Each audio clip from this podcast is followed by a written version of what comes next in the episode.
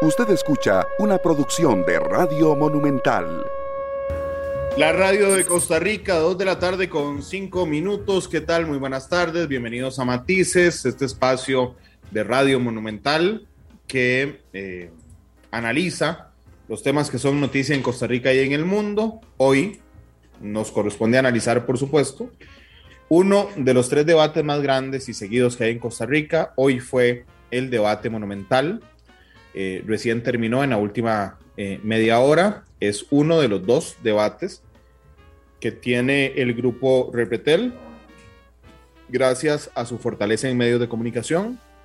Hoy pudieron escuchar el intercambio en Monumental, lo pudieron ver a través de Canal 11 y el próximo jueves a las 8 de la noche podrán ver el debate Repretel también con los mismos invitados que hoy, con una dinámica un poco diferente, eh, pero que estamos todos, por supuesto, muy orgullosos y muy agradecidos con el esfuerzo que hizo Noticia Monumental para llevar un debate muy afinado, un debate muy limpio, donde surgieron, este, eh, donde surgieron eh, diferencias importantes.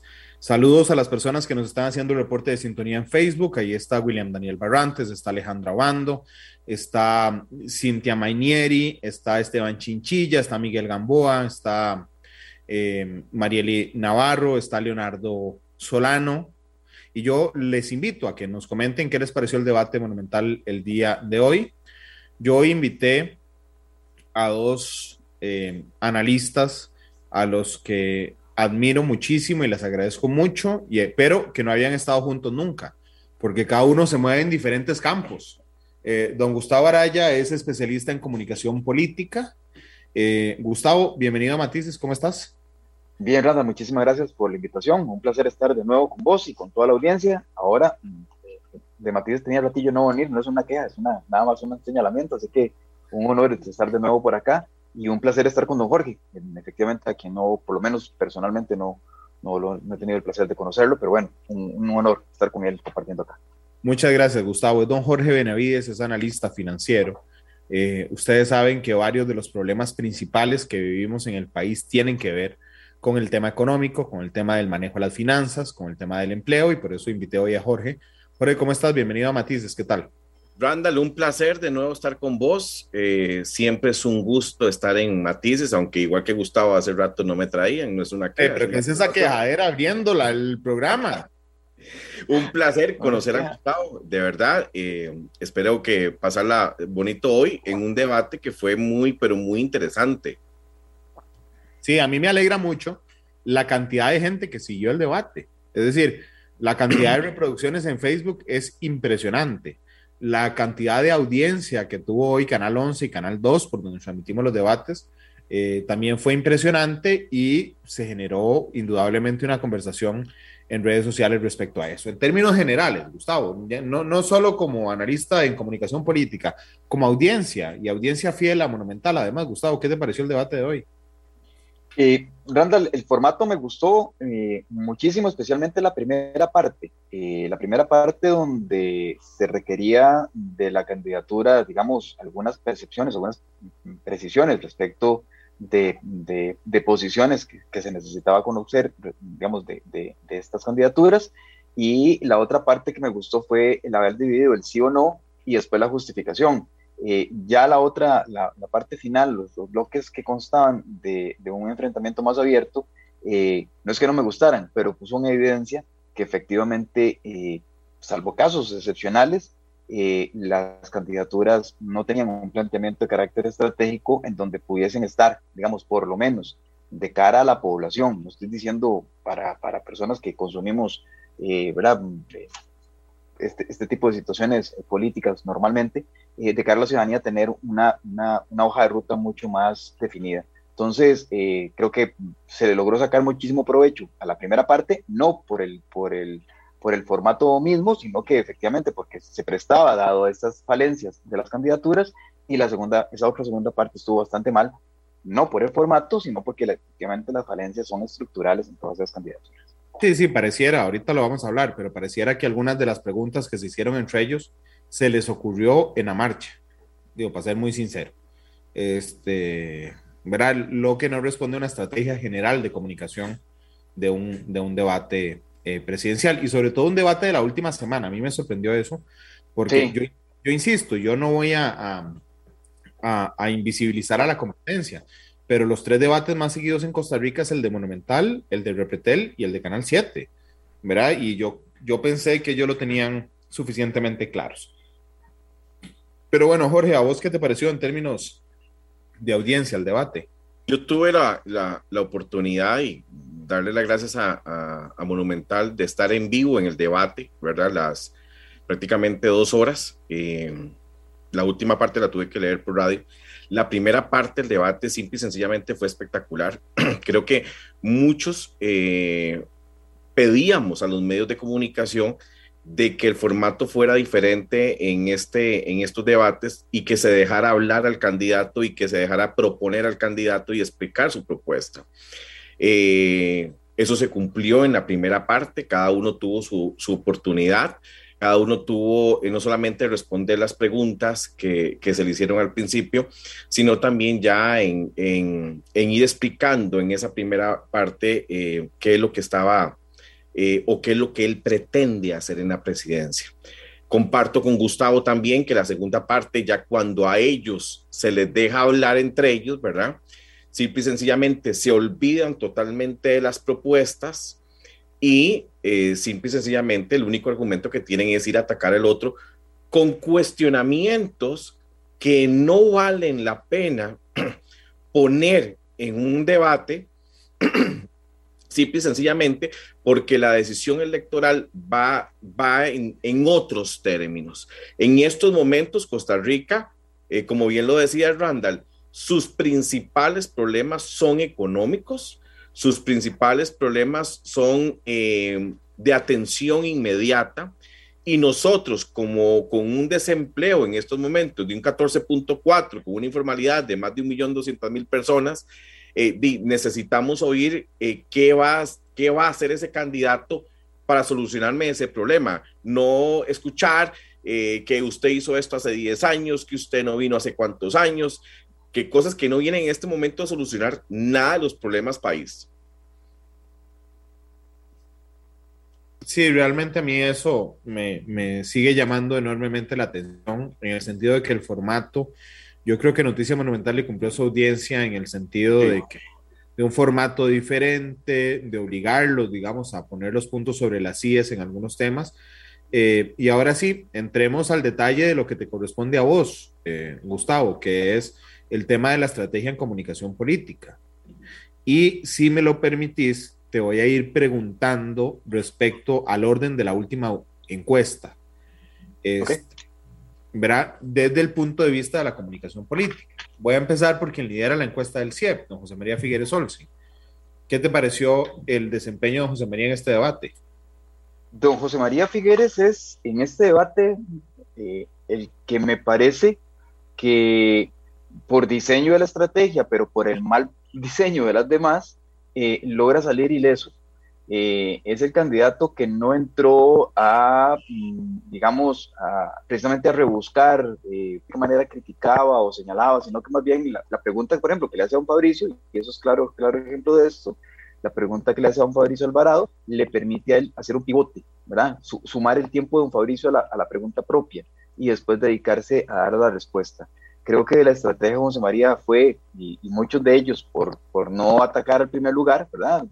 como es evidente en las encuestas, se dedicaron a atracarse entre ellos para tratar de, y ahorita entramos en, digamos, me parece que la estrategia fue como pellizcarse votos o posibles votantes entre las diferentes candidaturas, y entonces en, ese, en esa escaramuza que se convirtió en algún momento de debate, es desordenada estratégicamente por parte de las candidaturas, el que logra salir ileso es don José María Figueres. Posicionó sus temas, ocupó su tiempo, hay que darle la ventaja también que es uno de los políticos más curtidos que tiene este país y el tiempo, el uso que hace del tiempo y el uso que hace de la narrativa durante sus respuestas eh, dejan ver que efectivamente está ya más que entrenado, no necesita un entrenamiento para un debate y hace un, un uso del tiempo prácticamente casi que exacto, ¿verdad? Entonces, eh, de nuevo, me parece que la estrategia fue eh, ir navegando sin mayores dificultades, los demás le facilitan el trabajo y él simplemente posicionó eh, ¿verdad? Como un, como un primer lugar que pareciera que no le está incomodando por el momento ninguna situación.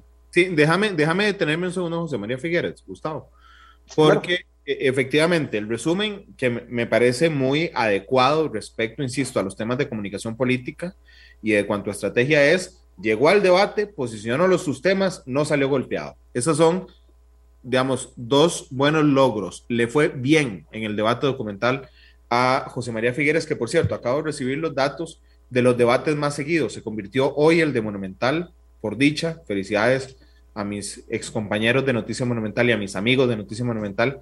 Les fue muy bien, ha sido el debate más seguido de todos los que han ocurrido a través de redes sociales. Pero bueno, en resumen, le fue bien el debate a Figueres, eh, Gustavo.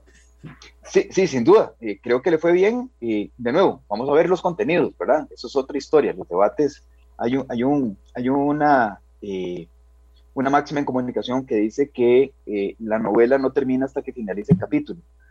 Eh, perdón, no, comienza hasta que finalice el capítulo. Y entonces es, es evidentemente lo que pasa con los debates. El debate es, es un producto de consumo político importantísimo, pero el debate empieza a ser relevante, incluso Randall, eh, digamos, haber afectado, no sé, haber incidido en más de 20 mil personas que tuvo. Yo llegué a ver un momento 23 mil personas, no sé si el dato me falla, eh, digamos, conectadas en algún momento, eso tiene un consumo 3, 4, 5, 6 veces más grande eh, posteriormente cuando llega a las redes sociales, cuando ya quien no pudo verlo por una u otra situación, eh, digamos, empieza a consumirlo, las fracciones de la parte del debate que le haya correspondido. Entonces, de nuevo, creo yo, aquí, perdón, Gustavo, yo aquí puedo ver las, ya las reproducciones, 72.280, es muy alto. Hijo de Dios, ok, demasiado altos. Imagínate que eso significa en términos de reproducción es un debate que fácilmente, fácil, fácilmente lo pueden eh, consumir posteriormente hasta medio millón de personas. ¿verdad?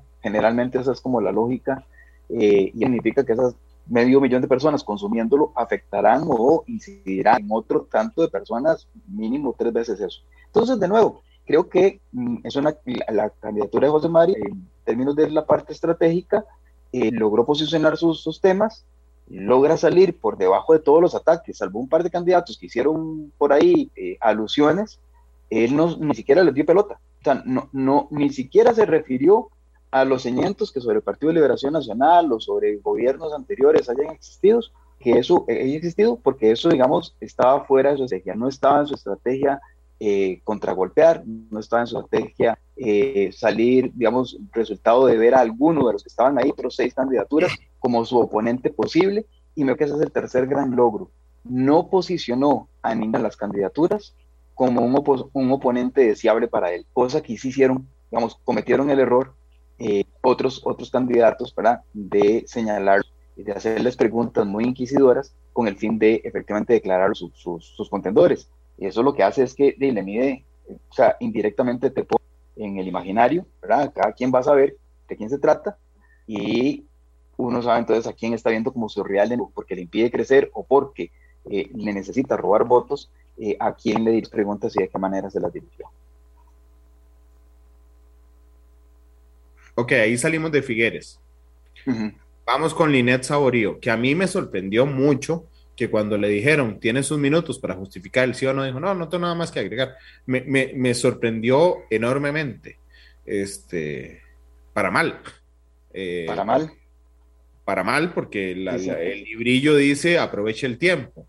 Eh, ¿Qué te pareció, en resumen, doña Linet, hoy en el debate monumental?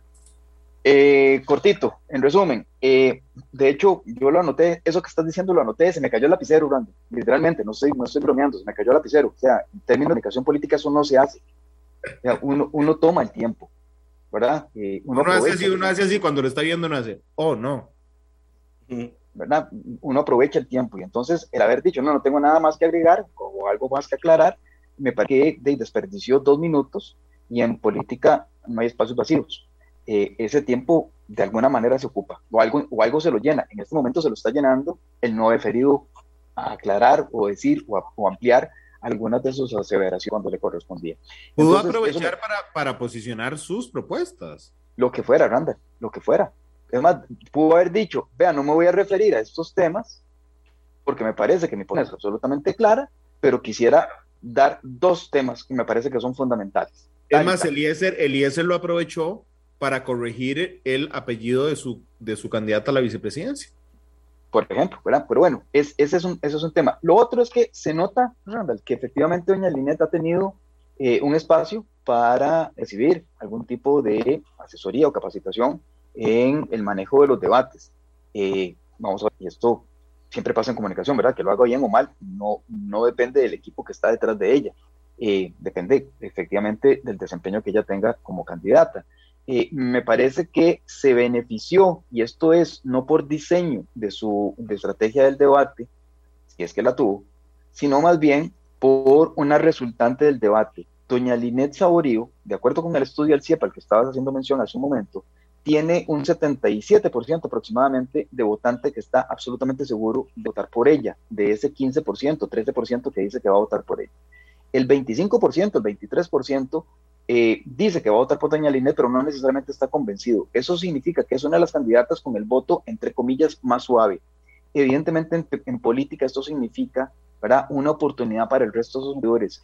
Y don Eliezer, don Rodrigo, don Welmer, eh, especialmente ellos tres, ocuparon su tiempo en preguntarle a doña Linet Saborío. Eso significa que efectivamente están detrás de la casa de los votos de Linet Saborío para ver de qué manera ellos pueden crecer. Ya ellos toparon techo de alguna manera y están sintiendo que no crecen sino es a costas de otros. Gustavo, pero también para nadie es un secreto. Ese es el electorado en el que se pesca.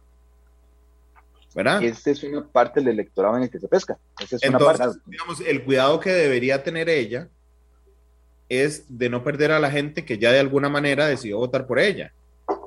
Absolutamente. Ok, en resumen, a ella no le fue bien en el debate. A ella no le fue bien, pero no le, no le fue peor por la mala estrategia de los demás. Por convertirla a ella en lo que en política norteamericana se conoce como el underdog, el underdog ¿verdad? El, perro flaco, el que se le pegan las pulgas, y efectivamente entonces aprovechar que es una de las candidatas con relativamente mayor mayores debilidades eh, atacarla y con esos ataques tratar de sacar provecho. Ese convertirla en el underdog eh, también tiene un efecto secundario y es que podría eventualmente lograrse por parte de ese ataque más bien lo contrario, que la gente más bien la defienda y que vote pobrecito o pobrecita y que efectivamente, digamos, mantenga sus votantes en columnas. Ok. Vamos con el tercer lugar en la encuesta del CIEP, que es Fabricio Alvarado. Gustavo, ¿qué te pareció? Fabricio Alvarado tiene, vamos a ver, Fabricio Alvarado, esta elección es un Fabricio Alvarado absolutamente distinto al Fabricio Alvarado hace cuatro años, ¿verdad? Así es. Eh, se, se, notaba en aquel, en aquel momento un candidato a diputación, hoy es un candidato a la presidencia de la República.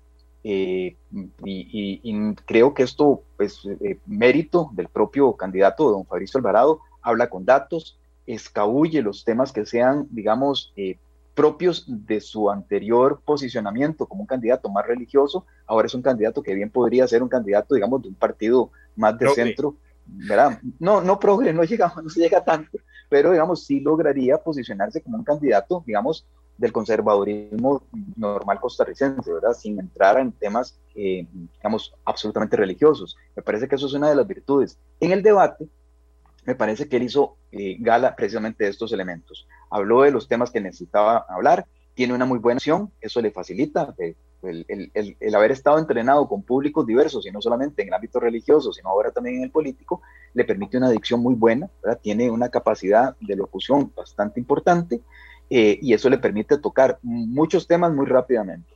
Y el tercer elemento que me parece interesante es que él ha definido a José María Villalta de manera estratégica como su opositor y hoy lo reiteró. Entonces continúa haciendo su estrategia eh, posicionar dos temas. Fabricio Alvarado, que eso eh, es, una, pues, es, lo que se llama en política una, una posición de fantasía, ¿verdad? Auto, autodenominarse de alguna manera, eh, pero bueno, él así lo, así lo considera. y la segunda es el posicionamiento en contra del tema de la izquierda. evidentemente él sabe que él tiene que captar votantes más, mucho menos religiosos, que estén precisamente en el espectro ideológico, progresismo y conservadurismo, sino en el espectro ideológico izquierdas y derechas. Y entonces acercarse más a esas derechas que le permita crecer en esos otros votantes que efectivamente puedan verlo como una posibilidad, un voto útil, finalmente, que lo puedan ver, digamos, eh, en, esa, en esa posición. Yo tengo que, que decir que una de las características que yo le veo a Fabricio Alvarado es que él logra decir cosas muy populares. Ojo, no estoy diciendo populistas, digo populares. Es decir, que sabe leer bien lo que la gente quiere escuchar de él y transforma, digamos, sus respuestas en un mensaje que es muy acorde, digamos, a la audiencia de cada uno de los debates. Eh, Gustavo. Sin duda, creo que Fabricio Alvarado tiene una de las virtudes que eh, poco se ven en, otras candidaturas. Eh, ahorita vemos cuáles. Digamos, José María Figueres puede traducir en, lenguaje sencillo, en lenguaje popular, de nuevo, no populista, ¿verdad?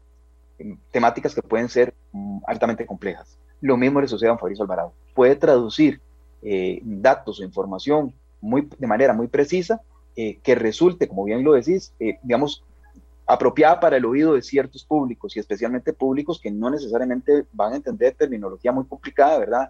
Muy, muy rimbombante, que es el error en el que caen más bien otras candidaturas, ¿verdad? Demostrarse con una superioridad en muchos temas, especialmente el económico. Don Fabricio lo hace esto en términos, para ponerlo en, coloquial, eh, lo habla en buen cristiano. Literalmente. No habla en buen cristiano. Sí, sí, está bien. Eh, déjame para ver, vamos a ver, iba eh, Figueres, Lined, Fabricio, Villar, es el, cuarto, es el cuarto lugar en la encuesta del 100.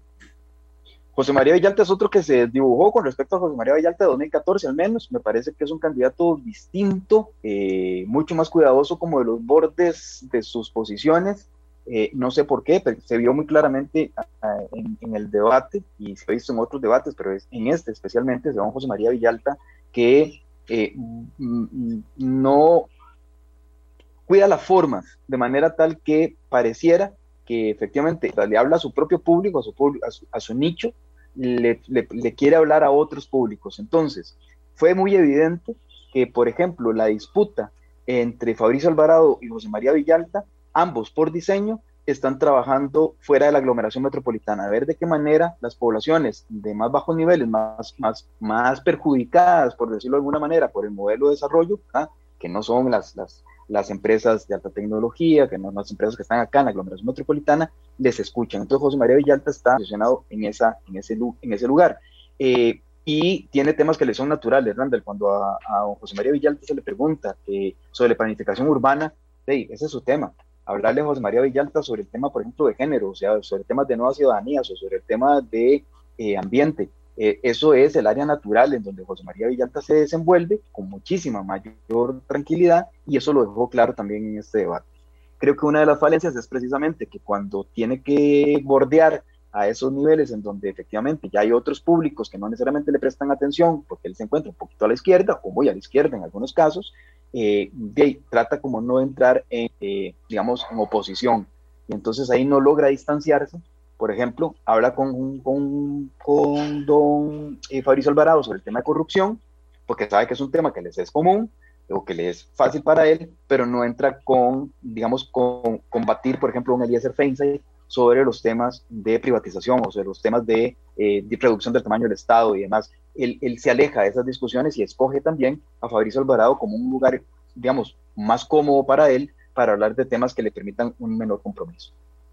Claro, en resumen, hasta el momento, a Figueres le fue bien, a Linet Saborío le fue mal, a, um, eh, a Fabricio le fue bien, a Villalta le fue bien. Sí. En resumen, el que sigue es eh, don Rodrigo Chávez. Aquí empezamos a ver con los que les va mal. Eh, y les va mal a Rodrigo Chávez, a, don Eliezer Feinstein y a don, a don Wilmer Ramos y por, por razones distintas, ¿verdad? Pero, pero muy interesante.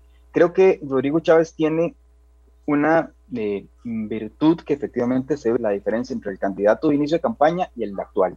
Tiene mucho más ensayado los mensajes clave, eh, pero eh, evade con muchísima afinidad y trata de imponer su propia visión de mundo. Es como cuando usted me dice, Gustavo, el problema que hay en Costa Rica es la pobreza. Y yo le digo, no, Randall, es que no es la pobreza, Randall. El problema en Costa Rica es la corrupción que ha causado la pobreza. Entonces usted me dice, bueno, sí, o sea, pero él acostumbra este tipo de, de, recursos para enfocarlos todos hacia donde él supone, o su diseño de su campaña supone que él es fuerte. Entonces, el tema sobre infraestructura no lo contestó. Contestó lo que quiso, pero se refirió siempre al tema no del desarrollo de la, infraestructura, sobre la fiscalización, sobre la rendición de cuentas o, el papel de las municipalidades, sino que dijo, eso no es importante, lo importante es, o sea, borró la, pregunta que leí la, la, profesional en el tema de infraestructura y se fue a, sus, a su fórmula de eh, respuestas ensayadas.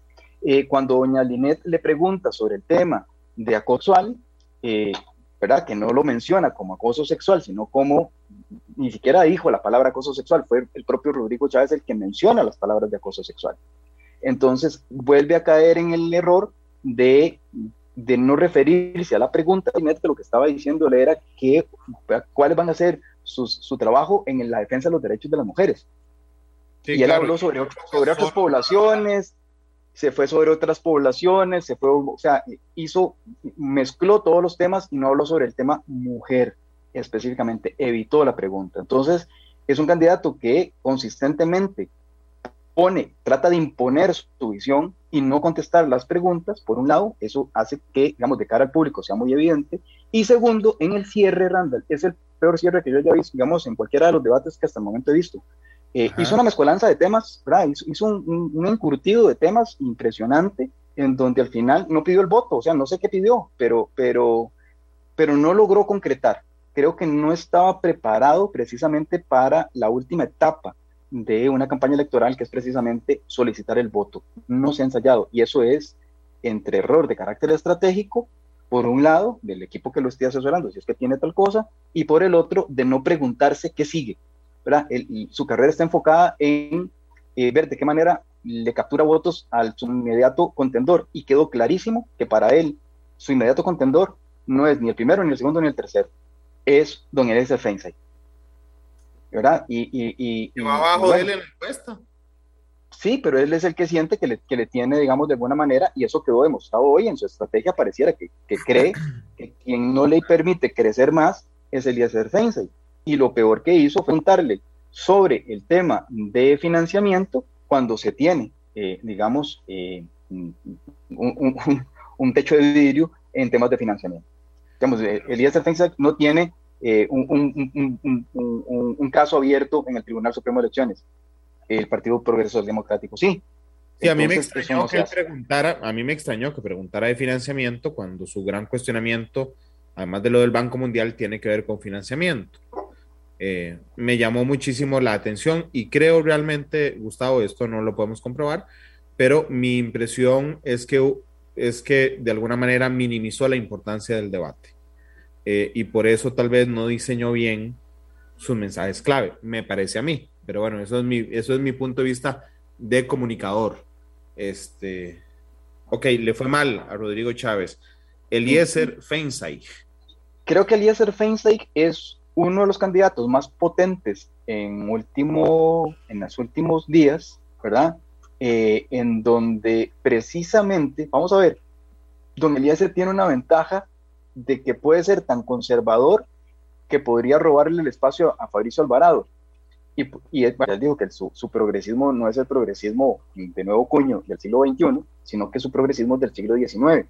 Eh, y es un candidato tan liberal que se podría oponer fácilmente o a, José María Villalta o incluso al mismo José María Figueres, eh, pero no ocupa, no termina de ocupar el espacio.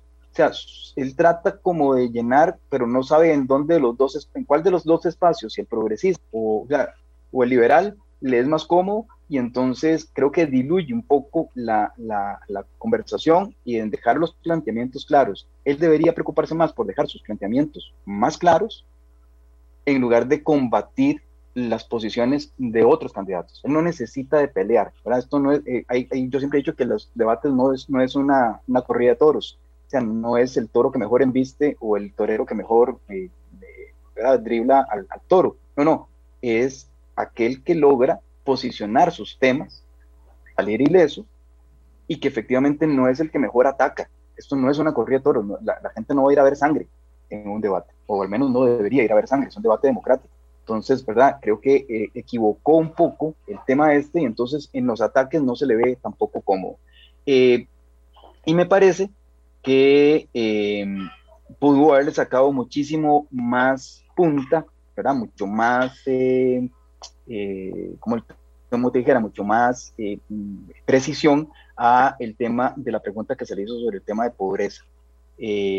Habló de nuevo de fusionar instituciones, eh, de un una segunda vicepresidenta que va detrás de los, de los, del avance, de un primer vicepresidente que está especializado en el tema de política social, pero no nos dijo el cómo.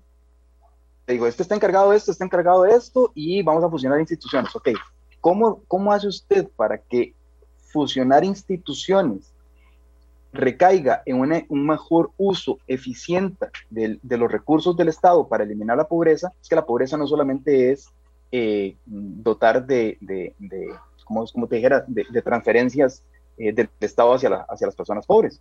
Dotar de, sacar a las personas de pobreza significa empleo. Dotar, salir de la, de la pobreza eh, significa también estudio, significa también salud. Entonces, creo que no terminó de completar su respuesta y se vio con una respuesta de focalización del gasto, que era, digamos, la, la, la posición clásica del neoliberalismo durante la época de los, de los 90 tardíos pero ahí no entro más porque es don Jorge Lester.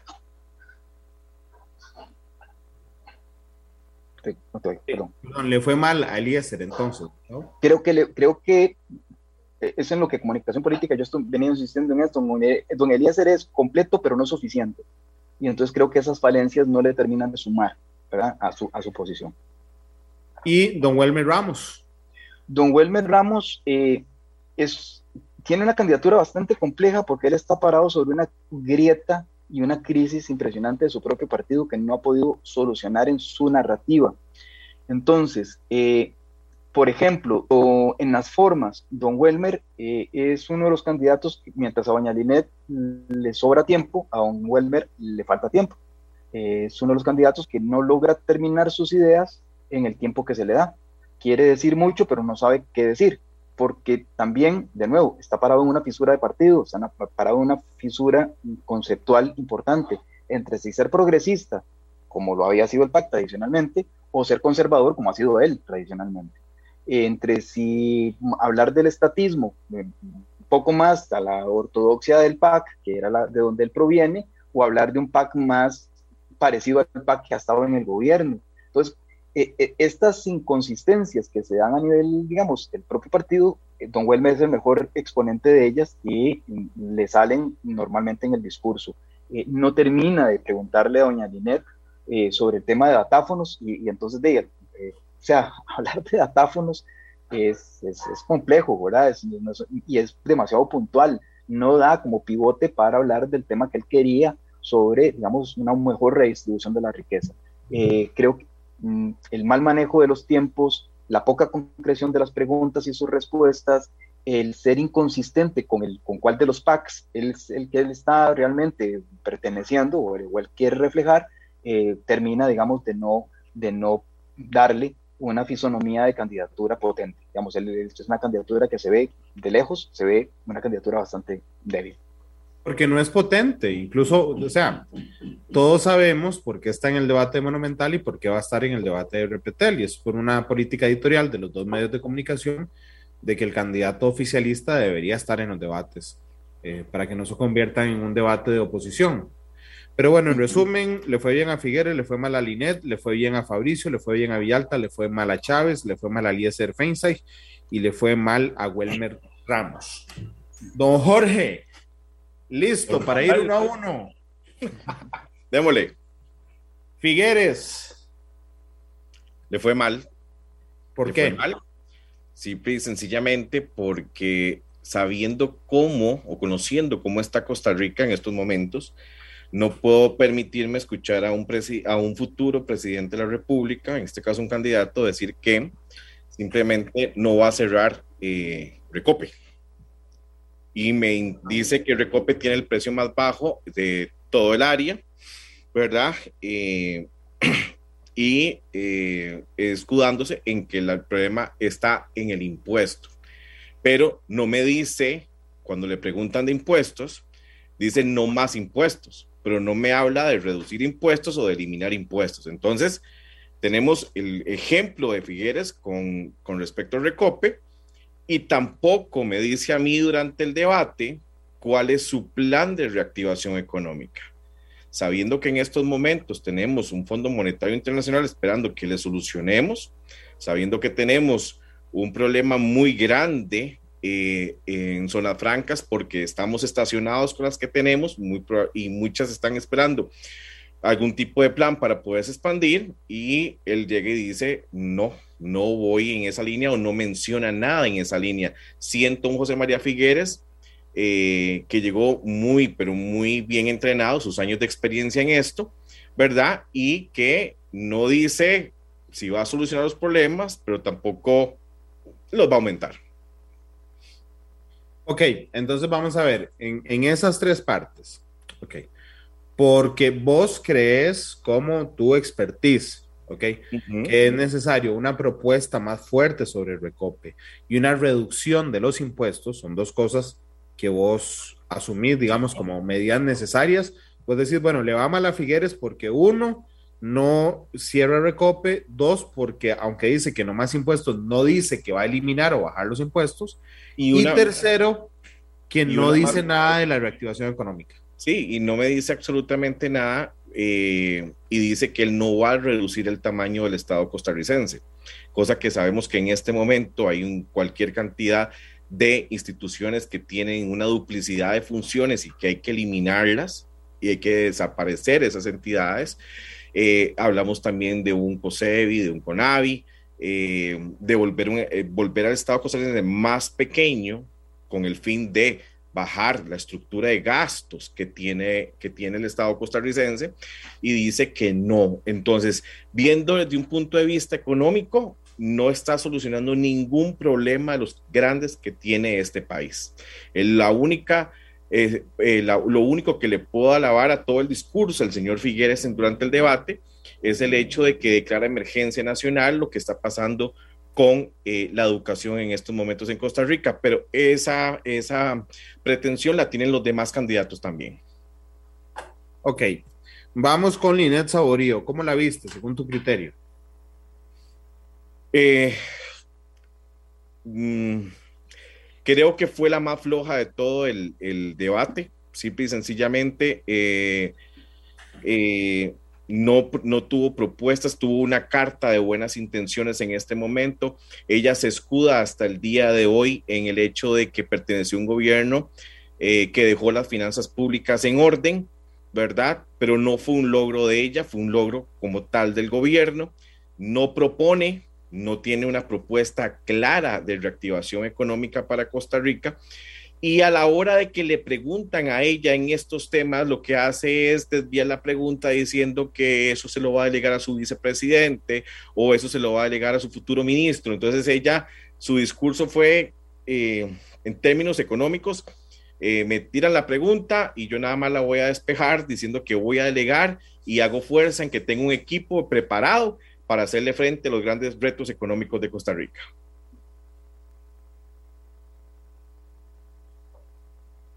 Ahora sí, le fue mal. fue, a la que le fue más mal. De todos, sí, la verdad. Ok. Eh, Fabricio Alvarado, Jorge. Un discurso muy diplomático, pero sigue sin aterrizar las ideas económicas que necesita el país. ¿Ok? En términos de impuestos, simple y sencillamente, igual que el señor Figueres dice, no vamos a aprobar más impuestos, tiene una propuesta de rebaja del IVA, pero no dice en forma concreta cuál es la estructura que va a acompañar esa propuesta, cómo lo va a diseñar, cómo va a hacer que si yo reduzco el IVA, por ejemplo, eso no me vaya a causar un hueco fiscal. Habla también de una, eh, de una idea y creo que él, su discurso económico se basa en el canal seco un canal seco que tiene muchos años de estarse discutiendo, no en Asamblea Legislativa y no en tornos económicos, sino entre corrillos, que es una idea de unir el, Pacífico con el Atlántico. Pero es una idea que no se va a desarrollar en cuatro años si él fuera presidente.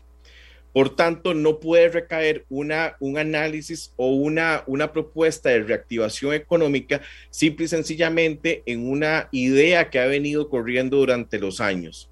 Por tanto, él tendría que tener otro tipo de discurso o otro tipo de propuestas para reactivar la economía del país. Dice no más impuestos, que eso lo, prácticamente lo dijeron absolutamente todos, pero su única propuesta concreta durante el debate fue eh, la reducción de un impuesto. No quiso manejar eh, cómo va a ser eh, la reducción, que en su momento lo, trató en diferentes medios de comunicación, de 60 impuestos. Entonces, me queda debiendo él ahí en materia económica no quiso referirse o no se refirió a ningún tipo de reforma bancaria, no quiso referirse a cómo, cómo eh, manejaría las tasas de interés en un evento del gobierno suyo. Eh, habla de un equipo económico, él habla de que está eh, ya negociando o dialogando, fue la palabra que utilizó con el Fondo Monetario Internacional, pero simple y sencillamente queda en una, en una carta de buenas intenciones en este momento tiene una idea, pero no, no desarrolla la idea como tal. Ok. Entonces, no le fue tan mal como Linet, pero le fue mal. Sí, a mi criterio, no como Linet, porque Linet creo que demasiado ah, vacío. según tu criterio, a Linet le fue pésimo. Es un, es un criterio a Linet le fue pésimo. Sí, exactamente. Es que no, no, no, no, no dijo nada. Ok, a Figueres, según tu criterio, a Figueres le fue mal y a Fabricio le fue mal. Pero a Linet, le fue esperaría, yo, yo esperaría, y te lo voy a aclarar este asunto con Figueres también, porque lo veo que le fue mal. Porque yo esperaría que un, un expresidente de la República no me venga a mí a decir que tiene los contactos, que tiene los amigos, que tiene, porque ningún presidente gobierna por contactos y amigos. O sea, Figueres puede ser muy conocido a nivel internacional, que al final de cuentas ese amigo, ese contacto que tiene en Suiza, en Japón, en cualquier lado del mundo, no está en la Asamblea Legislativa y no sé qué le va a apoyar, no le va a, a apoyar el proyecto de ley que puede presentar en la Asamblea Legislativa. Al final de cuentas, me dedicaría más a decir cuál es mi equipo de gobierno, cómo voy a hacer o cómo diseñar la estrategia con la Asamblea Legislativa para que el inversionista se sienta más seguro de que de, de él cuando sea presidente de la República. Pero si vemos el discurso económico que él utiliza hoy en el debate, simple y sencillamente se paró ahí, utilizó sus dos minutos, su minuto de réplica pero no me dijo absolutamente nada. Yo quisiera o yo hubiera querido decir, el problema más grande de Costa Rica es el tamaño del Estado. El problema más grande de Costa Rica también son los impuestos. Voy a reducir el Estado costarricense, voy a reactivar la economía para que el sector privado eh, crezca más y pueda absorber la gente que sale del sector público. Voy a dinamizar la economía de Costa Rica modificando tasas de interés, haciendo proyectos de ley, ¿verdad? Que reactiven, pero no lo dijo. O sea, fue un discurso ambiguo, fue, fue lo mismo de hace muchos años. Ok, vamos con Villalta. ¿Cómo le fue en tu criterio a Villalta? Mira, eh, las propuestas que tiene son simple y sencillamente para un sector de la población. Ajá. Ah, Digamos, yo, conozco tu manera de pensar. Supongo que no compartís en nada su manera de pensar. Yo eso lo tengo claro. No, no, no, no comparto absolutamente nada. Siento que eh, simple y sencillamente él se dedica o se dedicó simple y sencillamente a atacar a Fabricio en su momento y cuando se le preguntaron por ideas concretas son ideas generales, son ideas que ya todos conocemos y al igual de al igual eh, que pasa con doña Linet, por ejemplo, simple y sencillamente su discurso no dijo absolutamente nada. Sabemos perfectamente eh, que él es de las personas que quiere un impuesto solidario a la zona franca, no se quiso referir al asunto, no, no lo mencionó tampoco. Eh, él no va a ir en contra del sector privado, él está a favor del tamaño estatal que tiene Costa Rica, por tanto, simple y sencillamente es un candidato que su propuesta va a ir en esa línea. Ok. Eh, Rodrigo Chávez. Costa Rica, sus principales eh, problemas son económicos. por tanto, oír no solo a Rodrigo Chávez, sino oír a Eli Feinza, es muy enriquecedor en el tema económico, ¿ok? Rodrigo sabe perfectamente cuál es el problema y lo atacó de una manera o lo ha atacado de una manera integral. ¿Qué pasa? El problema de Rodrigo es que no, hasta el día de hoy, no conocemos su equipo. Conocemos a su diputada estrella, pero lo demás no lo conocemos. Experiencia tiene, tiene la capacidad, tiene un doctorado en economía y ha estado eh, de 30 años eh, eh, ayudando a países prácticamente europeos a salir de, de problemas peores que el de nosotros. Pero ¿qué pasa? A la hora de encarar el problema, él lo explica perfectamente. La teoría la tiene de memoria. Él sabe muy bien cuál es el problema. Lo que pasa es que cuando uno oye soluciones por parte de él, ahí se, se, se deja, se deja ver que no ha vivido en Costa Rica tantos años. Y en Costa Rica, lamentablemente, él va a tener que ir a negociar, aunque él dice que tiene em, la virtud de poder gerenciar y de poder eh, resolver problemas, pero vemos que problemas que le han, le han puesto en los debates y más en el de hoy, simple sencillamente no lo sabe manejar y se, se desubica totalmente. Sería una, sería una, una em, una jugada, ¿verdad? Maestra de parte de él eh, durante esta semana que pudiera hablarnos ya eh, más específicamente cómo ir a atacar. Está a favor de no más impuestos, está a favor de una reforma fiscal, eso es de alabarlo también. Está muy bien ubicado en el término del problema que tiene Hacienda. Hay que hacerla digital, hay que, hay que, unificar todos sus sistemas. Eh, sabe perfectamente cuál es el cáncer de Costa Rica que es la corrupción y el lobby dentro de la Asamblea Legislativa, los grupos de poder, ¿verdad? Pero lamentablemente, se, en lugar de seguir atacando esos problemas, se dedicó también a atacar a otros, a otros eh, candidatos a la presidencia y entró en el juego político que lamentablemente hemos tanto criticado y que no nos beneficia como país. Ok. Me pensé que todavía lo tenía silenciado. Ok, le fue mal. ¿Verdad? Le fue regular. No le fue mal, le fue regular. Le fue regular. Hoy, no, me has dicho a ninguno bien, ¿verdad? Llevas ese registro. Sí, hoy ando crítico, hoy ando crítico.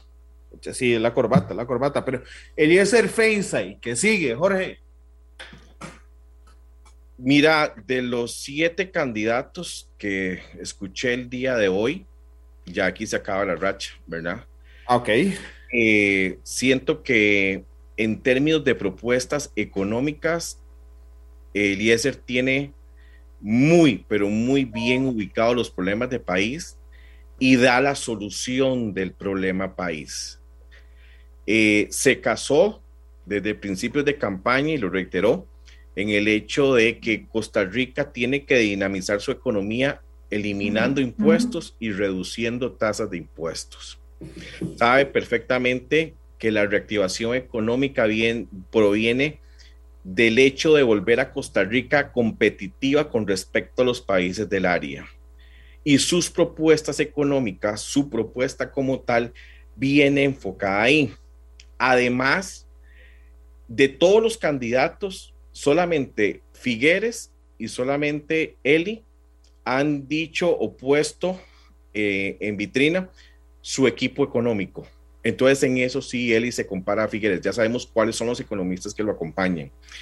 Y eh, he estado en Costa Rica, sabe muy bien cómo manejó excelente la pregunta que le hizo Rodrigo Chávez hoy sobre el financiamiento de, del dueño de la Toyota, a tal punto que le respondió, yo ya declaré eso ante el Tribunal Supremo de Elecciones y no veo ningún problema en que una sola persona lo esté haciendo. No es ilegal tampoco.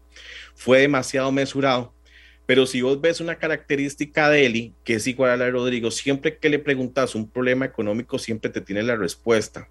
No solamente en términos generales, sino que también te va desglosando punto por punto esa respuesta, lo que hace sentir seguridad a la hora de, eh, de tenerlo.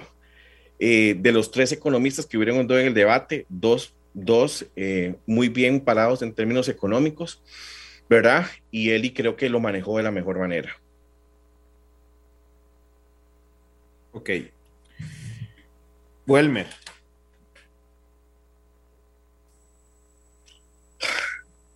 ¿Cómo ha cambiado Welmer? Vos sabés que Welmer fue jefe mío hace 23 años en el Banco Central, ¿verdad?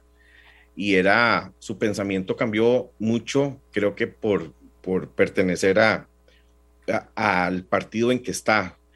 Sus ideas no son de reactivación económica, sus ideas no vienen a reactivar eh, ni el sector agropecuario del cual habla él, ni el sector agrícola, ni el sector económico. Simple y sencillamente, la Costa Rica necesita más de lo que Welmer propone, ¿verdad? Son cuestiones muy básicas. Eh, Welmer propone la misma línea que vino Luis Guillermo Solís y Carlos Alvarado, continuar esa línea.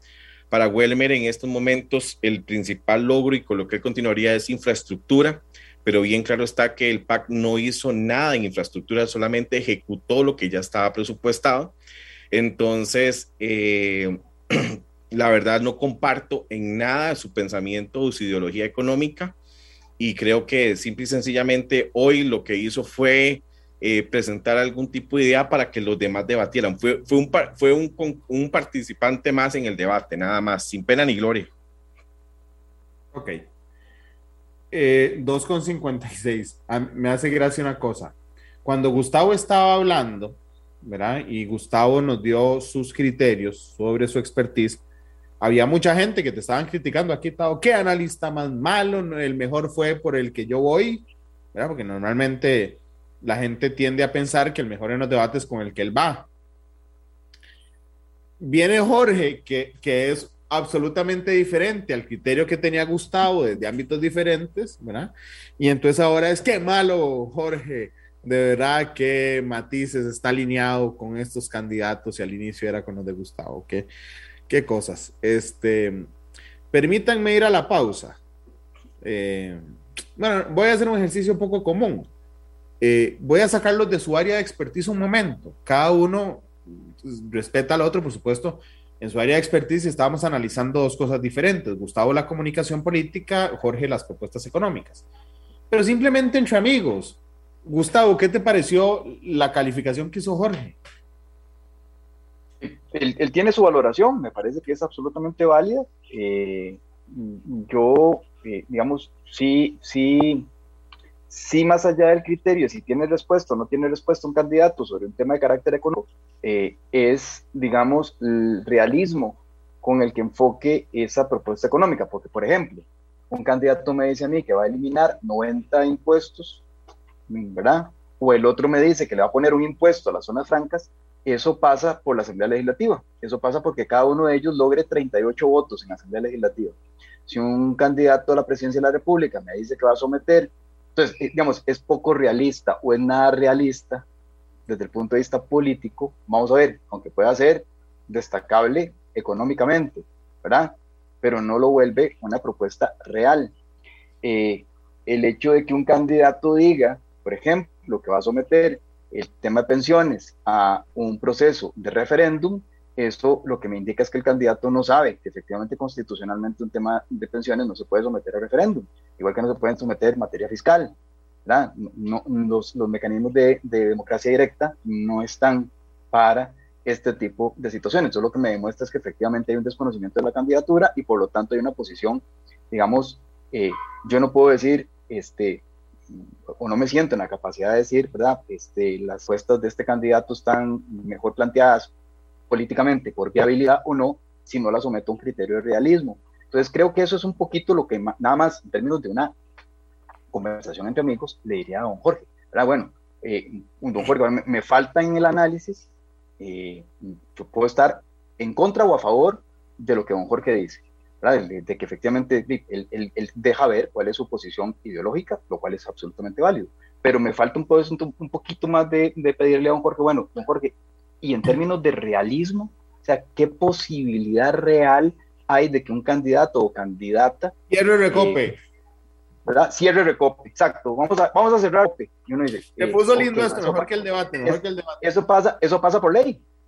Entonces, la propuesta puede tener todos los, vamos a ver, puede tener todos los racionales detrás de la propuesta, pero que sea realista, es otra historia. Entonces, eh, es, es, un, es un poco, digamos, el, el, tema hasta donde uno lo quiere llevar, ¿verdad? De, de, pero de nuevo, es una, es una observación que yo le haría a Jorge en su criterio.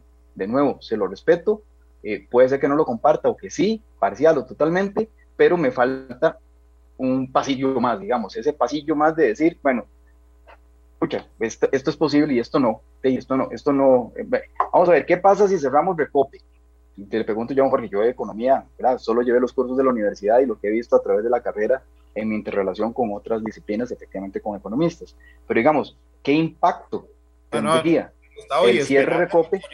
espérate, porque ahorita le voy a preguntar a Jorge sobre esto. No, no, y, y, y, buenísimo, qué dicha. Eh, me, me, parece excelente el ejercicio, Randall. Eh, pero digamos, ¿qué impacto podría tener, por ejemplo, el cierre Recope? O, por ejemplo, el tema del Randall, a mí me, me, llama poderosamente la atención en este país cuando se dice, es que vamos a tomar los recursos de Fonatel y la, la, la. Bueno, usted sabía que los aproximadamente 300, 350 millones de dólares que tiene Fonatel están comprometidos hasta el último cinco. O sea, no son fondos ociosos. No es que están ahí esperando a ver que el político de turno se le ocurra ver en qué los invierte. No, hay un plan nacional de del desarrollo de las telecomunicaciones que se hace de manera concertada que, cuya rectoría la tiene el MISID, pero MISID no puede meter mano a los fondos. El MISID dice necesitamos poner acá, necesitamos poner allá, necesitamos hacer esto, necesitamos hacer lo otro, pero la plata se toca técnicamente. Pero a mí me da risa cuando los candidatos dicen es que los fondos de Fonatel vamos a dedicarlos para tal cosa. Vamos a poner a Fonatel en manos del Ministerio de, Ciencia y Tecnología y uno se lleva la mano y uno dice, Santísima Virgen, poner en criterio político la asignación de recursos públicos luego de ponerle un parafiscal a un sector. Eso, eso es la parte de realismo político que me falta, digamos, y no necesariamente un mejor que ahora, digamos, que me falta en términos generales a la hora de que uno hace un análisis de una candidatura o de sus propuestas. Jorge. Me encanta el punto de vista de Gustavo, porque lo que estamos haciendo, lo que estoy haciendo yo es analizando en este momento la propuesta que llevó cada candidato al debate, o lo que también ha dicho eh, días previos al debate. Hay que ser realistas en una cosa, o sea, sea Figueres o sea Wilmer Ramos, cualquiera de los siete, cualquiera de los siete que vaya a ser presidente, todas sus propuestas, me gusten o no me gusten en términos económicos, eh, va a tener una misión prácticamente imposible de ejecutar. ¿Por qué? Porque bien lo dice Gustavo, hay una asamblea legislativa que tiene que aprobar o no el proyecto de ley que este candidato ya presidente lleve. Y esa es otra realidad que tenemos. Ahora voy a dejar a los, a los candidatos a presidentes de un lado y veamos cómo en este momento eh, puede quedar una asamblea legislativa. Puede ser que esta asamblea legislativa sea más fraccionada que la que tenemos actualmente. Entonces, ahora sí, la propuesta de cerrar Recope, yo soy de los que digo que Recope hay que cerrarlo. Recope y un montón de instituciones más del Estado hay que cerrarlas. El asunto es que una asamblea fraccionada, donde van a estar muchos candidatos que están hoy a la presidencia, porque muchos tienen doble postulación, ¿verdad? No van a apoyar esa, esa propuesta. Y es ahí donde se vuelve importante que el próximo presidente de la República tenga el don de poder negociar. Porque Costa Rica, la reforma que ocupa Costa Rica no son más impuestos. Costa Rica ocupa una reforma estructural de tal grado que la gran mayoría de decisiones que tiene que tomar un presidente y que tiene que aprobar una asamblea legislativa son impopulares y sabemos muy bien que en términos de, impuestos, cómo nos ha ido la Asamblea Legislativa. Sabemos muy bien el pensamiento de muchos candidatos en este momento a la hora de proponerle reducir el Estado costarricense. Y lo vemos en las propuestas de gobierno que hay. Entonces, por supuesto, este ejercicio me, me encanta por eso. Una cosa es lo que estamos analizando el día de hoy de las propuestas de los candidatos y otra cosa es la jungla, la selva que se va a topar ese presidente en la Asamblea Legislativa con sus propuestas, que es ahí donde prácticamente se gobierna Costa Rica, en esa Asamblea Legislativa. Obviamente, todos queremos, yo sí, yo he dicho, Costa Rica se merece un presidente economista en estos momentos por la cantidad de problemas económicos que tenemos. Tenemos dos economistas de lujo candidatos a la presidencia. ¿De acuerdo? Pero no precisamente todos vayan a coincidir con las medidas que tiene don Rodrigo Chávez o que tiene Eli por ejemplo. No todos están coincidiendo y lo, ve, y lo vimos en el debate hoy con las ideas que tiene José María Figueres.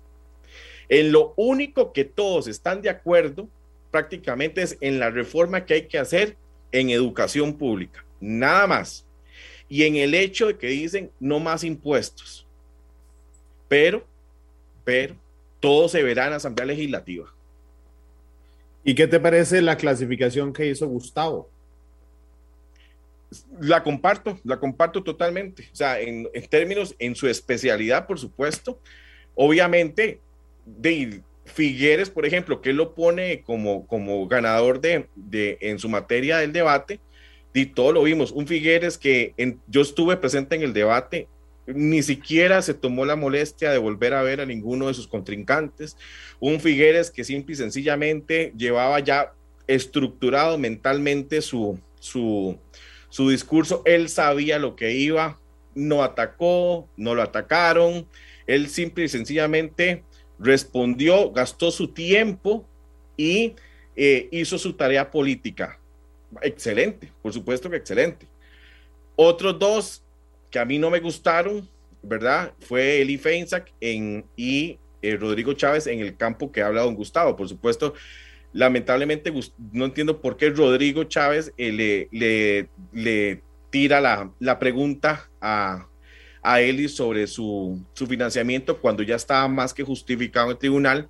Y otra pregunta que a mí no me gustó y que siento que lo dejo pésimamente mal parado es la que le hace eh, Villalta a Fabricio Alvarado. La primera pregunta que le hace, que le hace a él, donde le ataca un acto que ayer se dio a conocer por el Ministerio Público. Yo dije, ok, vinimos a escuchar propuestas y venís a, a, sacar un, un Hubo un caso que se dio a conocer ayer prácticamente al final de la tarde. No viene al caso en una elección en estos momentos si su jefe de campaña hizo o no hizo. Ya eso se encargará el Ministerio Público.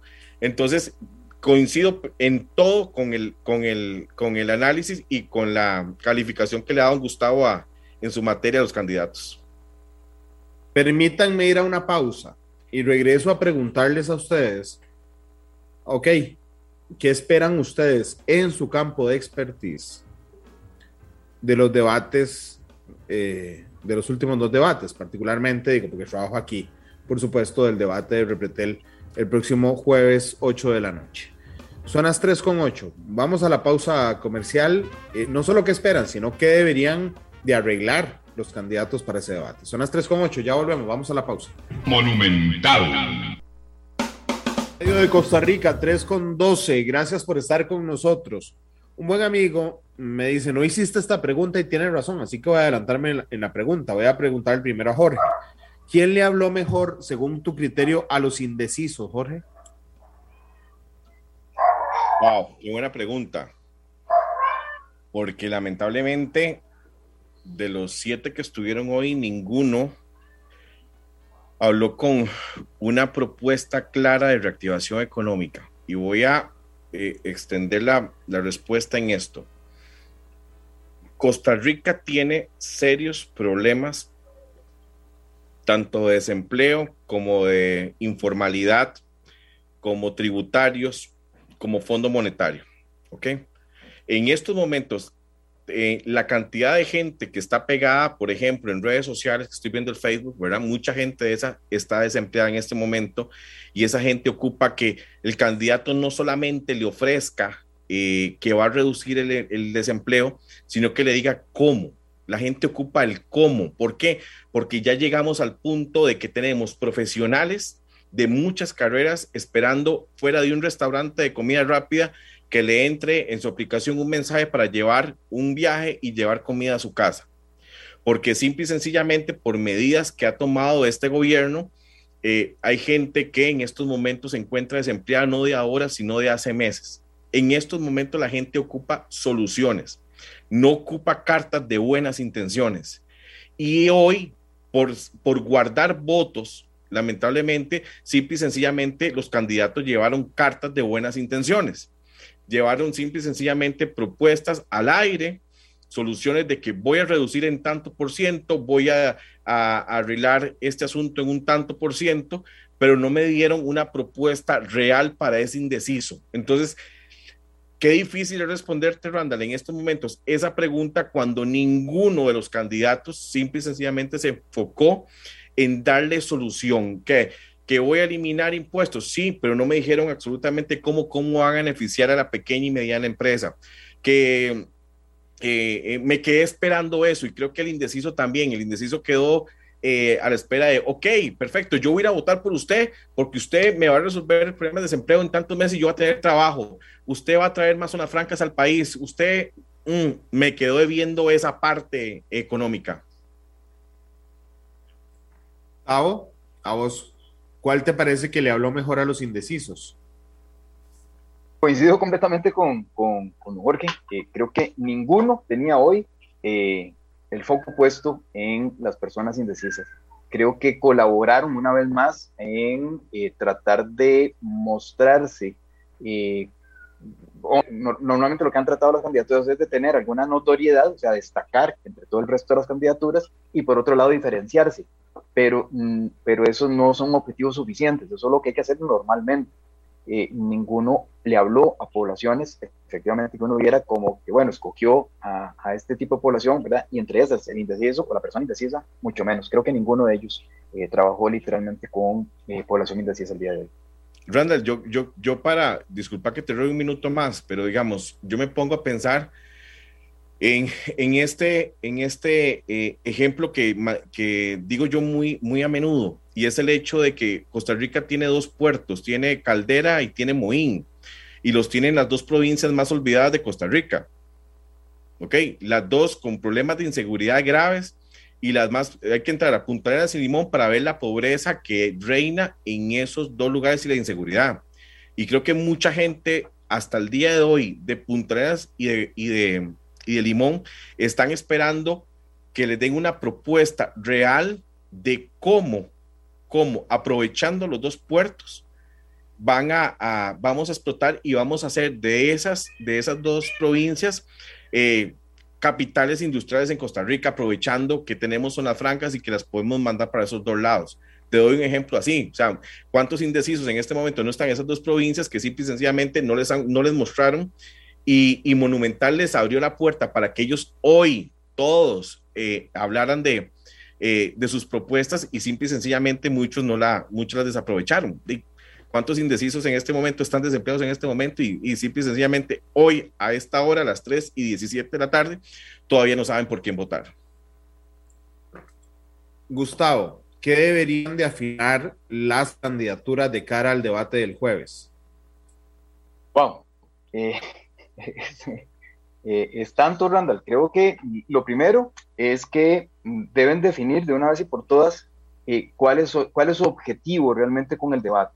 ¿verdad? Esto que acabas de decir, bueno, es ganar a la persona eh, indecisa, es consolidar la primera posición, es, es, efectivamente colarse en un segundo lugar, como parece que están trabajando. Bueno, cuál es el objetivo real y trabajar todas las respuestas y, todo el, enfoque que tengan de, esas respuestas en ese objetivo, por lo menos que me parece que no es estratégico, sino que es un objetivo ya táctico. Ya no da tiempo a grandes golpes de timón eh, a falta de eh, menos de, que se yo, cinco días aproximadamente, lo que falta para el día de las elecciones. Ya, ya dar un golpe de timón, ya creer que se va a dar un milagro en donde un candidato crezca a razón de 3, 4, 5 puntos porcentuales por día y que de repente se convierte en el milagro para una segunda ronda, eh, pues lo veo bastante difícil, ¿verdad? He insistido en que las candidaturas son completas, pero no suficientes. Hay cierto nivel de, eh, de, de, cierre automático que se han impuesto prácticamente las mismas campañas electorales. Entonces, eh, creo que una campaña electoral es una guerra y la, y la guerra hay quienes la confunde con combate la guerra es estrategia. La guerra, mm, mm, ¿verdad? Incluso hasta Sun Tzu dice que uno puede pelear una guerra sin estar en el campo, ¿verdad? Y lo primero que hay que analizar es el campo. Entonces, ¿dónde estoy yo posicionado? ¿Cuál es mi posición? Eh, ¿A quiénes estoy apuntando con mi discurso? ¿Cuáles son los temas que a esa población le preocupan? Creo que es lo que uno debería ver en el próximo debate, en los próximos debates, efectivamente a los candidatos y a las candidatas, eh, dependiendo cuál, cuál sea el debate, eh, hablándole precisamente a esa población que falta por definir. Ya hay candidatos que tienen el voto altamente solidificado. José María Figueres, Fabricio Alvarado son dos de ellos.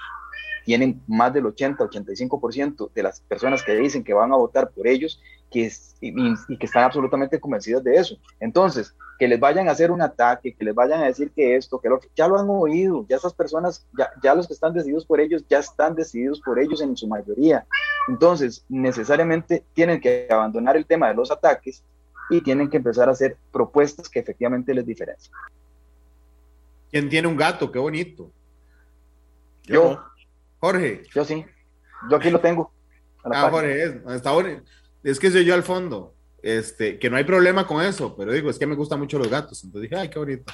Aquí la gente empezó a decir, si hay un gato, sí, claro, buenísimo. De hecho, si puedes pasarlo por cámara, Jorge, sería espectacular. No, Gustavo es, no yo. Ah, Estavo, no es Jorge, no es Jorge, Estavo. Sí, Estavo. Me, me, va a costar mucho perseguirlo en cámara. ¿dónde? Tavo, bueno, ahí era para que lo presentara. ¿Cómo se llama, Tavo? Yellow, se llama amarillo. Ok, ok, ok. Este, Jorge, ¿en qué, qué, qué deberían los diputados, los diputados, los candidatos y la candidata afinarse para el debate del jueves? Mira, en términos de desempleo, de informalidad, de cargas sociales, eh, términos tributarios y términos de reactivación económica. Creo que Costa Rica en estos momentos eh, son sus principales, eh, sus principales problemas como país y creo que ellos deberían de enfocarse en eso. Creo, vean, y, y, eso es un comentario muy personal. yo siento a José María Figueres a Linet Saborío y a Fabricio Alvarado, los tres que en las encuestas están comandando, en una zona como que de confort, ¿ok? Veo más a Rodrigo Chávez y a Eli Feinsack proponiendo, proponiendo y proponiendo, diciendo cuál es el problema, cuál es la solución.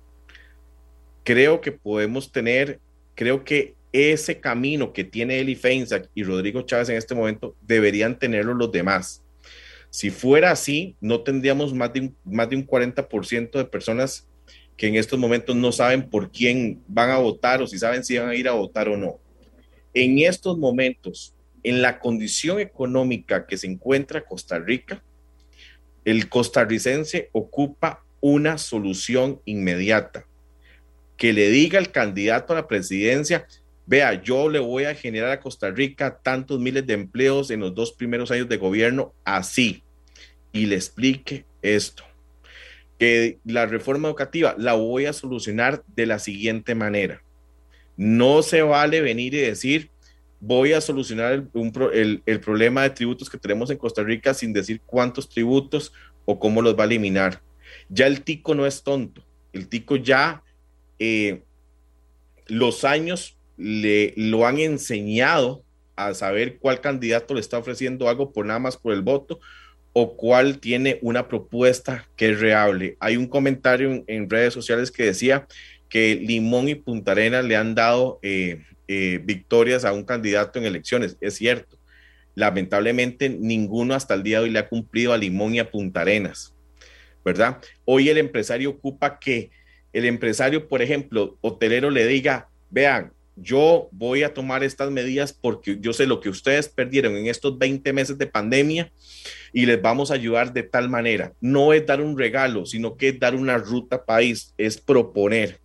Y en, esa, en, ese ejercicio de proponer, de explicar, ahí sí yo como analista tengo que decir que hay dos candidatos en este momento que lo han hecho y, y ha sido su bandera pero los demás también tienen más votos que ellos dos y estos entraron en una zona de confort.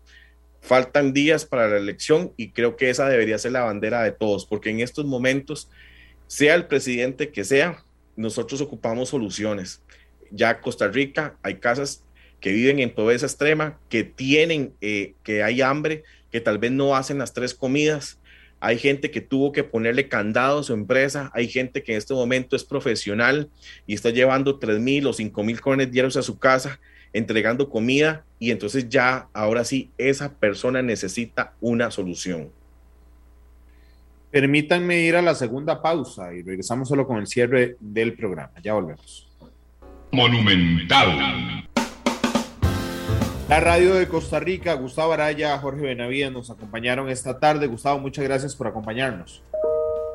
Al contrario, Rando, muchísimas gracias a vos por la invitación y un placer haber estado con Jorge acá y con toda la audiencia. Gracias, Jorge, por haber estado con nosotros. Gracias, Randall. Gracias, Gustavo. Un placer compartir con ustedes dos. Siempre es un gusto, ¿verdad? Muchas gracias a, a ambos por estar con nosotros. Gustavo propuso War Machine, máquina de guerra de ACDC. ¿Por qué esa, Tavo? porque esta es ya la última, los últimos días y quien no tenga pensado que esto es una guerra y por lo tanto estrategia, está y cree que esto se trata, como diría el fallecido Parmenio Medina, a las patadas y manotazos, eh, no, no tiene claro de qué se trata. ¿Por qué estuviste de acuerdo, Jorge?